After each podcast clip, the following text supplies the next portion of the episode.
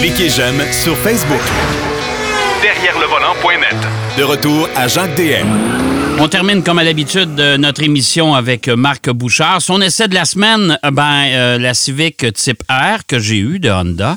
Et euh, il va nous faire un petit top 10 des pires cauchemars automobiles. Ça, j'ai hâte de l'entendre dire là-dessus. mon cher Marc, mes hommages. Oh mon Dieu, quelle solennité! Bon, hein? écoute, je sais pas. Ben, l'été achève. ça commence à être démoralisant déjà, là.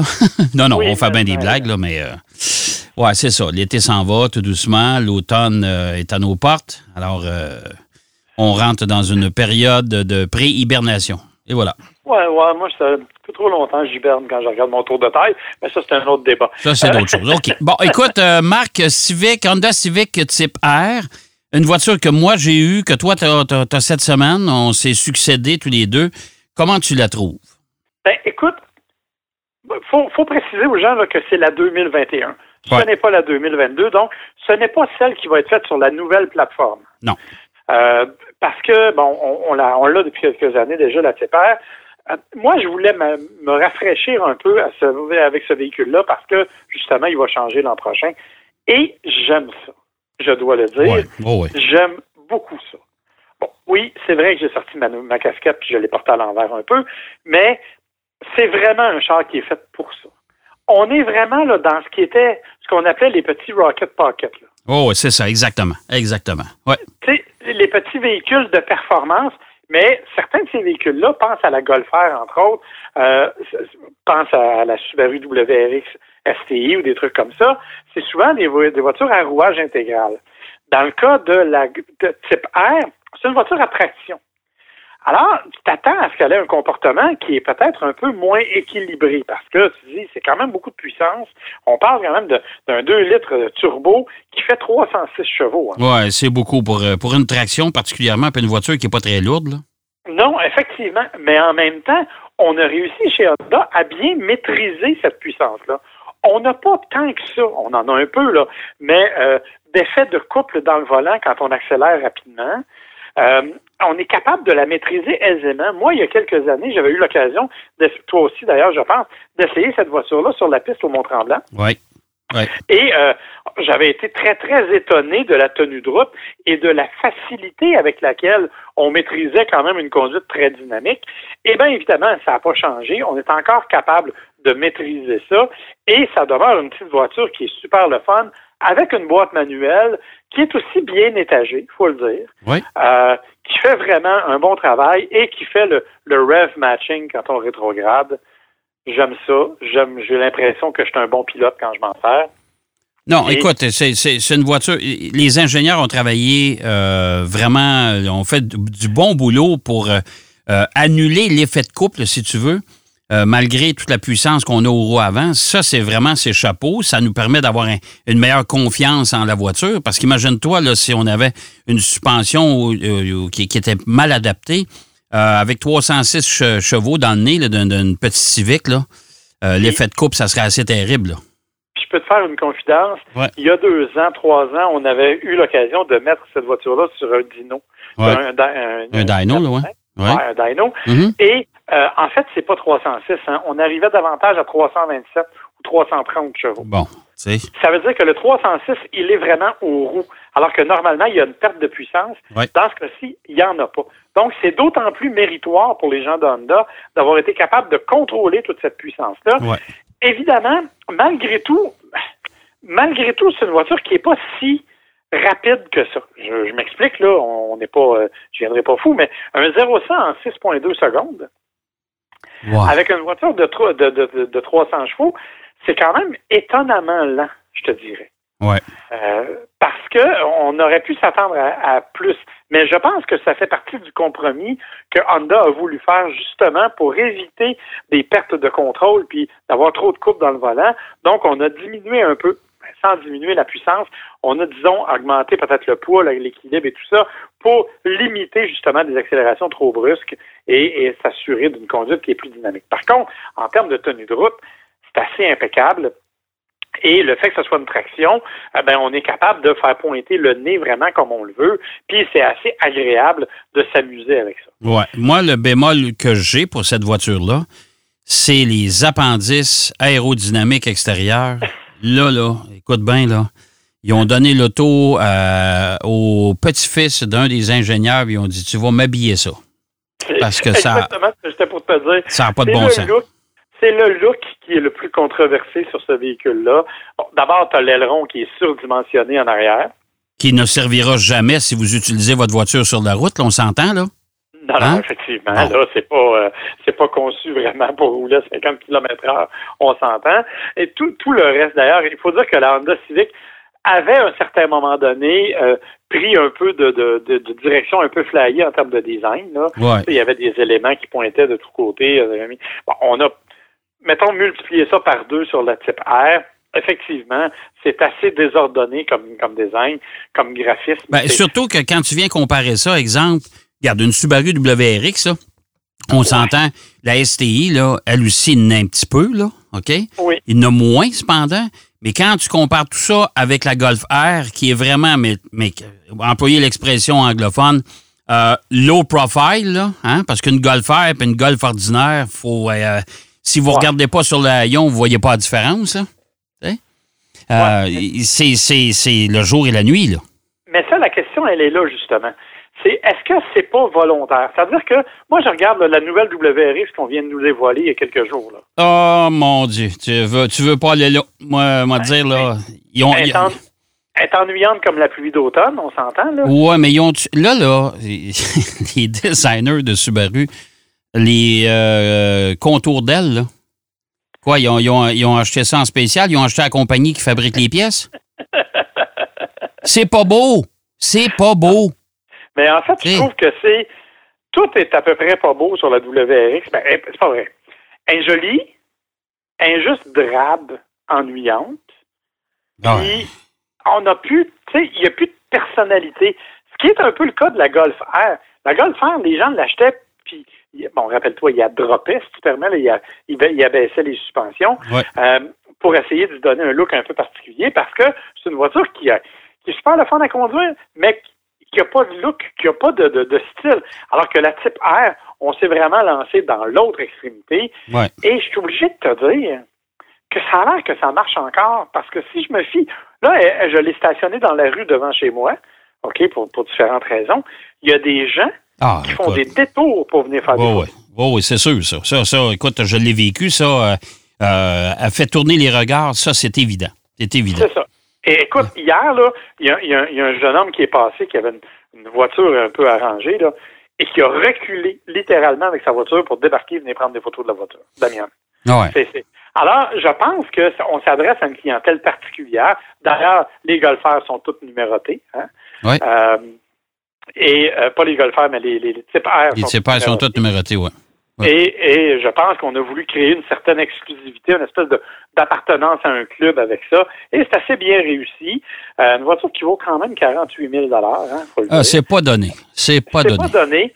Mais on est vraiment dans la performance pure et il faut aimer le fait que c'est une traction, je le répète. Euh, c'est un peu ce qui a fait reculer les, les amateurs, je pense. J'ai bien hâte de voir ce qu'on va faire avec celle l'an prochain. Euh, en tout cas, la nouvelle plateforme est intéressante, elle est plus rigide. J'ai donc hâte de voir ce qu'on va faire avec la nouvelle Civic Type R l'an prochain. Oui, c'est ça. On verra, on verra ce que ça va donner. Mais chose certaine, en tout cas, moi aussi, je l'ai aimé. La conduite, j'ai aimé ça beaucoup. Euh, les, sièges, les, sièges, ben écoute, c'est des sièges, pratiquement des sièges de course, là. là. Oui, mais ils sont quand même assez bien rembourrés. Écoute, moi, j'ai fait l'aller-retour Montréal-Québec, là. Puis, euh, honnêtement, je n'ai jamais été inconfortable d'aucune façon même si on, pourrait s'attendre à vraiment souffrir un peu dans une voiture sport. Pas du tout dans ce cas-là. Oui, c'est ça. Fait en tout cas, regarde, euh, euh, c'est une voiture agréable à conduire. Comme je te dis, c'est un peu trop kitsch à mon goût. Là. Euh, mais écoute. mais notre génération, on est rendu à un âge certain, n'est-ce pas? Alors, c'est plus fait pour nous autres ceux qui conduisaient les Honda Civic avant avaient la casquette à l'envers. Aujourd'hui, ils portent des casquettes de golf. C'est comme. ouais, c'est ça, c'est ça, exactement. Là, là, puis là, on approche les casquettes. Là, les casquettes avec la palette, pas de palette en avant. vraiment, là, c'est. On approche le chapeau, mon ami. On approche le chapeau. Ça sera pas long. Euh, écoute, tu un top 10 à nous livrer aujourd'hui? Euh, les quoi, les pays cauchemars, les pays cauchemars. Euh... Les cauchemars automobiles. OK. C'est un sondage qui a été fait euh, à l'Amérique du Nord, surtout aux États-Unis puis au Canada, mais évidemment. Euh, où on a demandé aux gens qu'est-ce qui serait la pire situation en automobile pour vous. Ouais. Euh, en dixième position, par exemple, je vais te donner un exemple, c'est quand toi, tu es dans la voie de gauche, tu t'en vas vers la voie du centre, tu es dans une place de trois voies, là, puis tu as quelqu'un qui est dans la voie de droite qui s'en vient dans la voie du centre en même temps que toi. OK.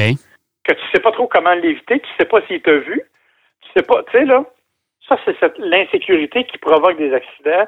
Ça, c'est un des, une des conditions, c'est la dixième position, si tu veux, de okay. ce cauchemar-là. En neuvième position, c'est de rester pris alors qu'il y a un tunnel ou un viaduc qui s'est effondré. Oh, ouais. évidemment, ouais. on comprend que ça peut être un cauchemar.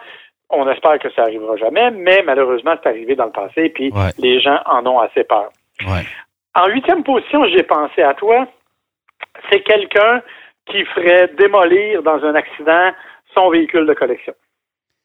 Oui, oui, ça, ça, mon Dieu. Alors, je sais à quel point tu tiens à tes véhicules. Oui.